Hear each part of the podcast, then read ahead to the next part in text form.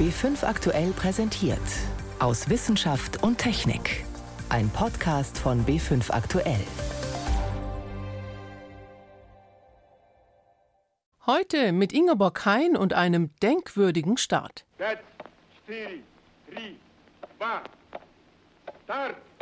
Und los ging's für Belka und Strelka, zwei Hunde im Weltraum. In dieser Woche jährt sich ihr eintägiger Ausflug ins All zum 60. Mal. Mehr dazu später. Außerdem werfen wir einen Blick auf und in die bayerischen Flüsse und die Wasserqualität dort. Und als erstes sprechen wir darüber, dass wir weit über unsere Verhältnisse leben, Stichwort Ressourcen. Ich begrüße Sie zu unserem Wochenrückblick aus Wissenschaft und Technik.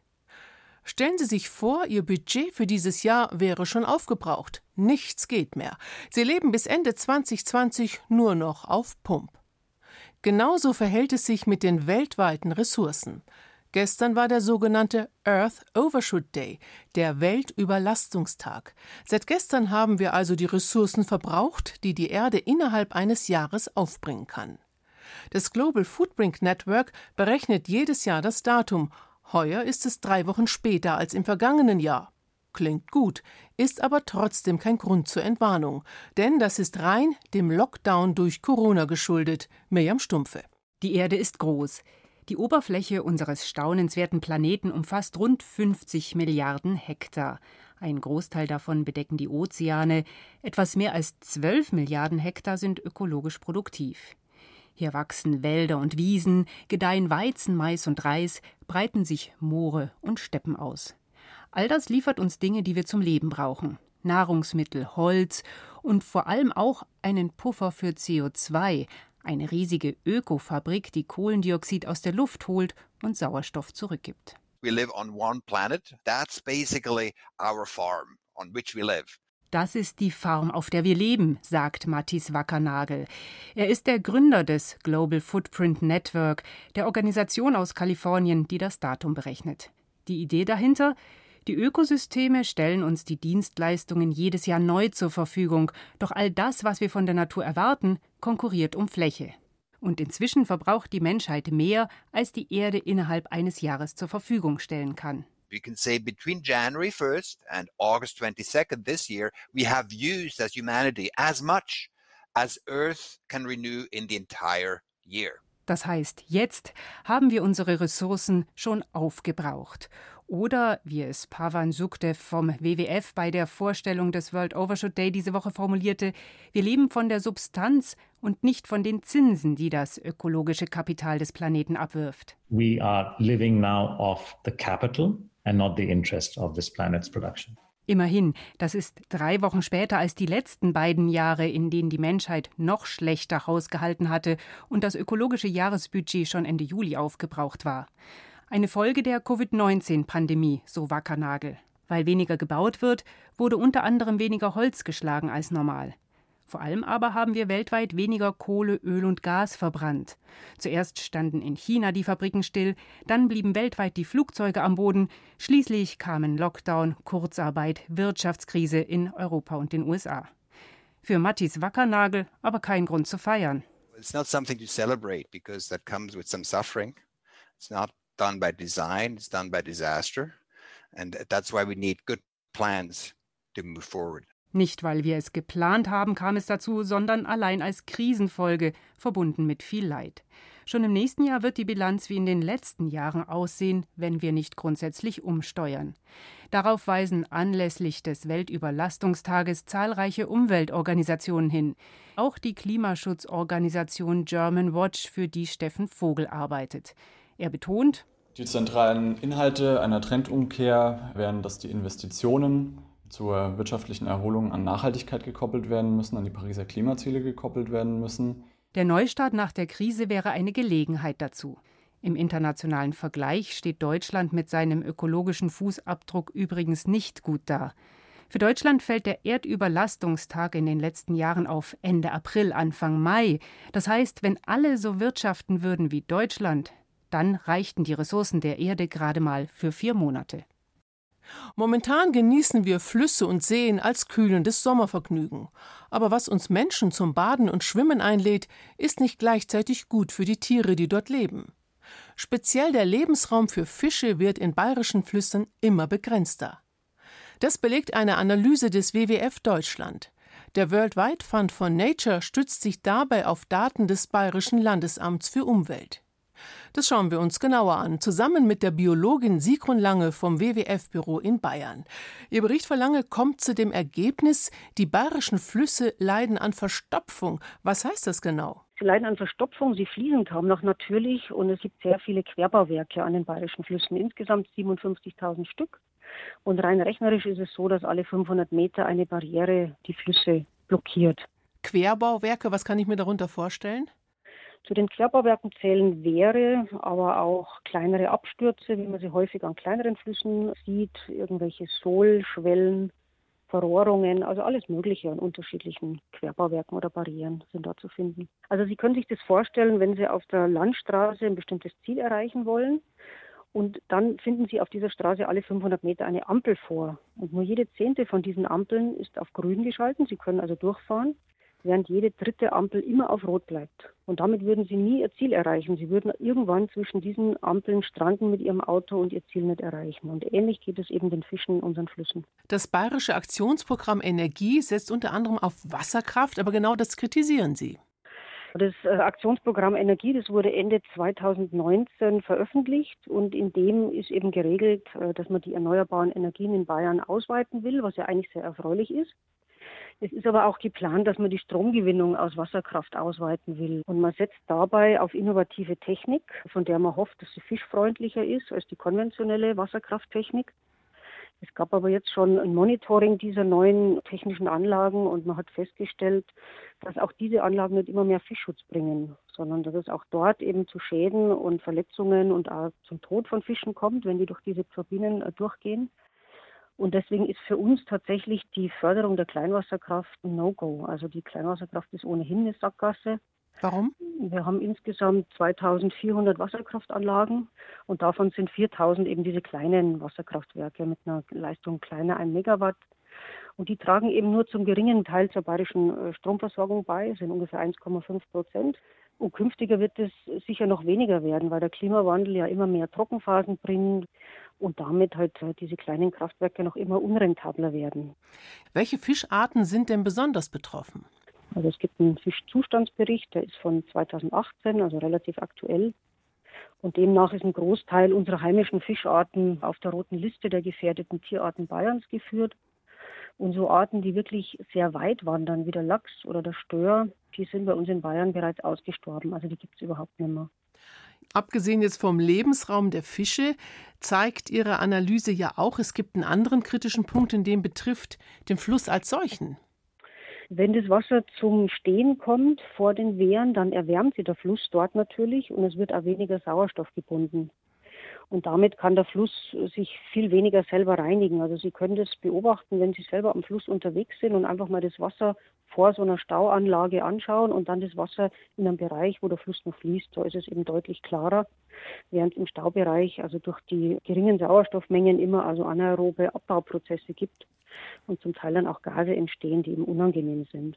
Vielerorts wird ja schon auf Renaturierung gesetzt. Sind wir da nicht an für sich auf einem guten Weg? Ja, also es gibt die europäische Wasserrahmenrichtlinie und äh, die verpflichtet eigentlich uns, unsere Gewässer in einen guten Zustand zu bringen. Und das sollte man eigentlich bis 2027 erreicht haben. Selbst die Betreiber von Wasserkraftanlagen werden zum Teil eben auch dazu angehalten, dass sie Umgehungsgerinne bauen, damit die Fische eben dann diese Kraftwerke passieren können. Also es passiert einiges, aber es ist ein mühsamer Weg. Und wir haben insgesamt derzeit nur 15 Prozent unserer Flüsse in Bayern in diesem guten Zustand. Also 85 Prozent verfehlen das Ziel. Das ist wirklich sehr mühsam, hier voranzukommen. Oftmals sind es die Flächen, die fehlen für Renaturierungen. Oftmals sind es auch die ökonomischen Interessen, die im Weg stehen. Also gerade wenn man an die Wasserkraftnutzung denkt, dann ist es eben schwieriger, so eine Barriere zu entfernen im Fluss wenn es eben Interessen gibt, diese Barrieren für die Wasserkraftnutzung eben verfügbar zu machen. Also da müssen wir eben wirklich alle gemeinsam an einem Strang ziehen und die Bemühungen nochmal sehr stark erhöhen, um wirklich dann 2027 einen deutlichen Schritt weiter zu sein als heute. Sagt die Biologin Sigrun Lange vom WWF-Büro in Bayern. Ein aktueller Bericht hat sich mit der Wasserqualität in bayerischen Flüssen beschäftigt. Der Missbrauch von Kindern gehört mit zu den scheußlichsten Verbrechen. Auf Verständnis können Täter kaum hoffen. Trotzdem oder vielleicht gerade deswegen versucht ein aktueller Film einen Perspektivwechsel. In dieser Woche ist in den Kinos Kopfplatzen, Kampf gegen die Triebe gestartet. Darin versucht ein junger Architekt gegen seine verhängnisvolle Neigung anzukämpfen. Generell ist dazu professionelle Hilfe nötig und die bietet zum Beispiel das Projekt Kein Täter werden in Bamberg. Der erste Kontakt kann telefonisch oder online erfolgen. Danach ist ein persönlicher Termin nötig, sagt Projektleiter und Psychologe Ralf Bergner-Köter. Wenn man dann persönlich vorstellig wird, muss man seinen Namen nicht nennen, keine Krankenkassenkarte vorzeigen. Man bekommt einen PIN-Code, unter dem man dann in Zukunft läuft und kann somit dann vollkommen anonym teilnehmen.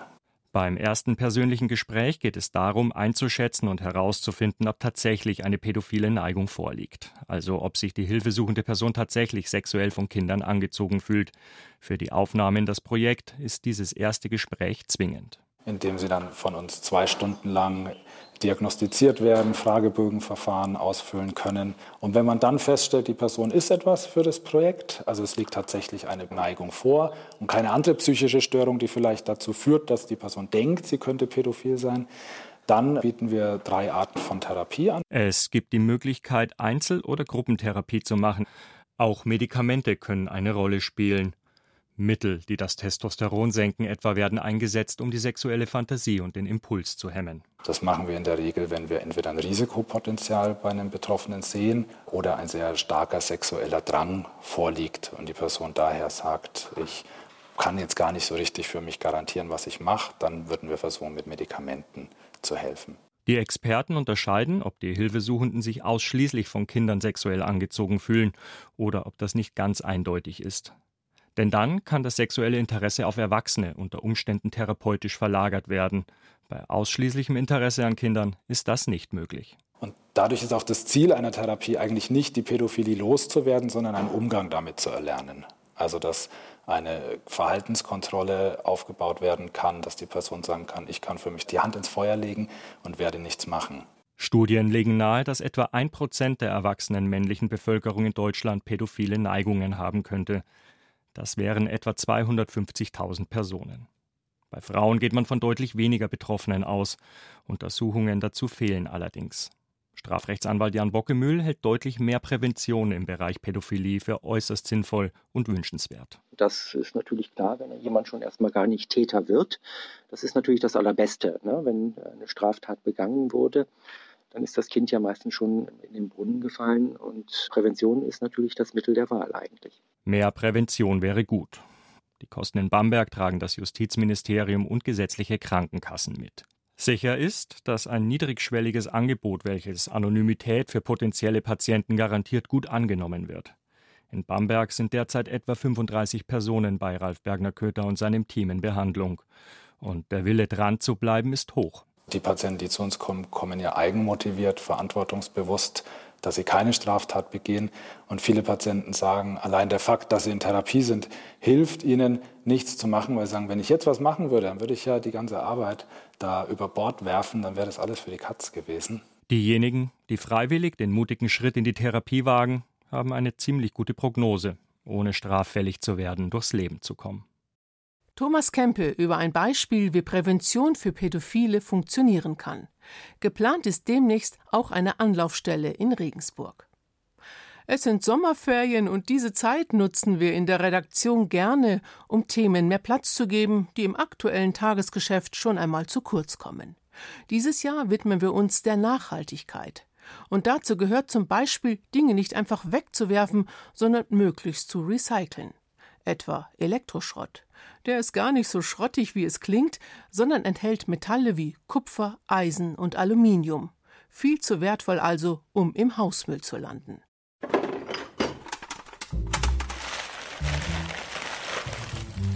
Raus aus der Tonne. Warum wir mehr recyceln sollten.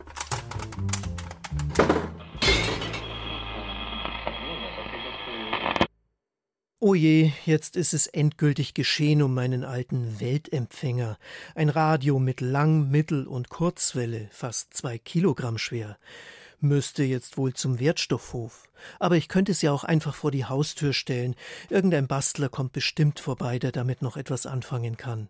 Katharina Reh vom Fraunhofer Institut Umsicht findet das aber keine gute Idee. Dann können Personen, die sich an diesem Geschäft des Exportes der Geräte beteiligen, diese Geräte absammeln und dann auf illegalen Wegen ins Ausland verschiffen. Und dort richten die größtmöglichen Schaden an. Viele kennen die unwürdigen Bilder aus Afrika, auf denen Kinder in qualmenden Haufen alter Geräte nach wertvollen Rohstoffen stochern. Die stecken zahlreich in Radios oder Handys, teure Metalle, Kunststoffe, aber leider auch gesundheitsschädliche Schwermetalle und Flammschutzmittel. Es wäre also wichtig, Elektroschrott und ausgediente Elektronikgeräte nur im Wertstoffhof zu entsorgen oder sie beim Händler zurückzugeben. Gerade Deutschland hat hier aber Nachholbedarf, sagt Sascha Roth vom Umweltverband NABU. In Prozentzahlen ist es so, dass wir damit eine Sammelquote von 43 Prozent haben. Die gesetzlich vorgeschriebene Quote liegt aber bei 45 Prozent. Und es kommt bald eine neue Quote, die soll offiziell dann ab 2019 gelten. Da ist die Quote sogar bei 65 Prozent und da sind wir weit hinterher. Also kurz gesagt, wir sammeln viel zu wenig Elektroschrott. Und das liegt nach Meinung des NABU gar nicht immer nur an uns, sondern daran, dass das Sammelsystem völlig unzureichend ist. Schauen uns den konkreten Fall an. Sie sind jetzt ein Bürger, der in ländlichen Regionen wohnt. Dann haben Sie ein kleines Elektrogerät und dann müssen Sie erstmal kilometerlang zum Wertstoffhof fahren. Ein Mediamarkt oder ein Saturn oder ein anderer großer Händler stehen Ihnen auch nicht zur Verfügung. Die sind manchmal sogar 40, 50 Kilometer in der Entfernung. Und das Gesetz sagt aber, das wäre noch eine zumutbare Entfernung für die Verbraucher. Da muss man natürlich ran. Wie schaffen wir es, dass es mehr Sammelstellen gibt? Umweltschützer fordern zum Beispiel, Online-Händler sollten sich an flächendeckenden Sammelstellen finanziell beteiligen. Die könnten etwa in Supermärkten oder Discountern eingerichtet werden. Auch dort gibt es ja Elektrogeräte zu kaufen. Eine leichtere Rückgabe wäre entscheidend, denn viele Wertstoffe könnten wiederverwertet werden, wenn die Geräte in den offiziellen Kanälen landen. Dann werden sie zunächst in einem Recyclingbetrieb zerkleinert und der Inhalt automatisch sortiert. Größere Teile, etwa das Stahlgehäuse eines PC, Kupferkabel oder die Eisenmagnete aus den Lautsprechern könnten dann problemlos wiederverwertet werden. Aber in meinem alten Weltempfänger, sagt Fraunhofer-Forscherin Katharina Reh, sind eben auch kleine Bleilötstellen oder Platinen mit winzigen Goldteilchen drin. Und deshalb bleibt aus diesem Zerkleinerungsprozess und Sortierprozess immer am Ende ein Rest übrig, der alle möglichen Mischanteile beinhaltet, die man nicht aussortieren kann. Und mit diesem Rest befassen wir uns. Wir bereiten den in einem thermochemischen Prozess auf, in einer sogenannten Pyrolyse um die Metalle anzureichern und aus dieser Mischfraktion dann eine angereicherte Metallfraktion für ein Recycling bereitzustellen. Die Kunststoffe in Elektrogeräten, etwa das Gehäuse und Kabelhüllen, werden bisher kaum verwertet, vor allem weil darin große Mengen Flammschutzmittel stecken. Oft ist das viel mehr als nötig, und Sascha Roth vom NABU findet deshalb, man müsste da das Vorsorgeprinzip stärker in den Fokus fassen was heißen würde, okay, wir müssen vor allem schon in der Designphase eigentlich Schadstoffe ausschleusen, hier ganz niedrige Grenzwerte vorgeben, um dann zu sehen, okay, wenn jetzt dann verschiedene Altgeräte im Recyclingstrom landen, dass hier auch kein Grenzwert mit Schadstoffen überschritten wird. Der wichtigste Punkt bleibt aber mehr Elektrogeräte einsammeln. Eigentlich sollte EU-weit schon längst eine Quote von 65 Prozent gelten. In Deutschland wird gerade noch das entsprechende Gesetz geändert. Erst wenn das beschlossen ist, werden wohl endlich mehr Sammelstellen kommen. Zu einer davon habe ich natürlich meinen Weltempfänger gebracht. Aus dem Kupfer seiner Kabel sind bestimmt längst neue geworden. Ein Beitrag von Helmut Nordwig. Tiere im Weltall. Ich traue mich wetten, Sie denken jetzt spontan an die Hündin Laika und weniger an die Welpen Belka und Strelka. Doch auch diese beiden sind ins All geflogen und kamen, anders als Laika, wohlbehalten zur Erde zurück. In dieser Woche jährt sich ihre Reise zum 60. Mal. Florian Pfalz-Eder mit einem Blick zurück. 5, 4, 3, 2, Start! Dienstag, der 19. April 1960. Zwei russische Straßenhunde, Belka und Strelka, starten vom Weltraumflughafen Baikonur aus mit der Mission Sputnik 5 ihren Flug ins All. 24 Stunden später, nach 18 Erdumkreisungen in über 300.000 Metern Höhe, landen die beiden Hunde wohlbehalten wieder in der kasachischen Steppe. Belka und Strelka werden gefeiert, gestreichelt, verehrt und von Pressekonferenz zu Pressekonferenz gezerrt. Zwei Pioniere, zwei Helden der Raumfahrt. Das ist ein total schiefes Bild. Letztlich waren die Tiere Kanonenfutter. Wirft Michael Zuber vom Hermann Obert Raumfahrtmuseum in Feucht ein. Belka und Strelka wurden ins All geschossen wie Versuchskaninchen. Es ging darum, mit Organismen, die dem Menschen möglichst nahe kommen, auszuprobieren, ob der Mensch Raumflüge überleben kann. Das nämlich war das große Ziel aller Raumfahrtbemühungen damals. Es ging darum, einen Menschen ins All zu befördern.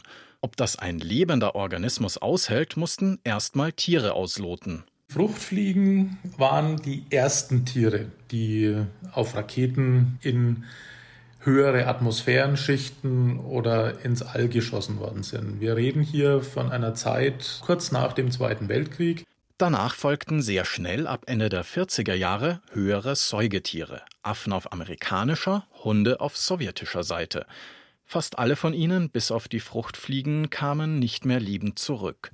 Entweder ein Fallschirm öffnete nicht und die Kapsel donnerte ungebremst ins Meer, wie beim Rhesusaffen Albert II, dem ersten Primaten in der höheren Atmosphäre im Weltraum, oder sie starben an Stress, Überhitzung oder Dehydrierung, wie Laika, der erste Hund in der Erdumlaufbahn.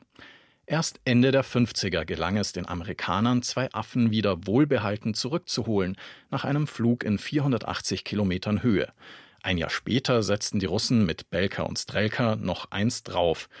Ein ganztägiger Weltraumflug mit samt 18 Erdumrundungen und geglückter Landung. Belka und Strelka sind die ersten Hunde, die tatsächlich von einem Raumflug lebend wieder zurückgekommen sind und die dann auf der Erde weitergelebt haben. Und dann, nicht einmal acht Monate später, war es soweit. Im Jahr 1961 fliegt der erste Mensch ins Weltall. Am 12. April um 9.57 Uhr meldet überraschend der Moskauer Rundfunk. Внимание! Говорит Москва. Работают все радиостанции Советского Союза. Danach ist der 27-jährige Sowjetmajor Juri Gagarin mit dem viereinhalb Tonnen schweren Erdsatelliten Vostok als erster Mensch in den Weltraum gestartet. Nach 108 Minuten Erdumkreisung landet er wohlbehalten auf dem vorausberechneten Raum.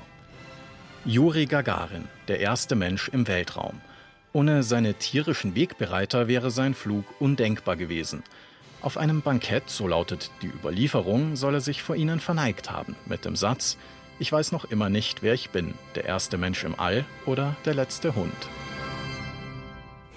Mit dieser Anekdote endet für heute unser Wochenrückblick aus Wissenschaft und Technik. Am Mikrofon Ingeborg Hein. Diese Sendung finden Sie auch im BR Podcast Center.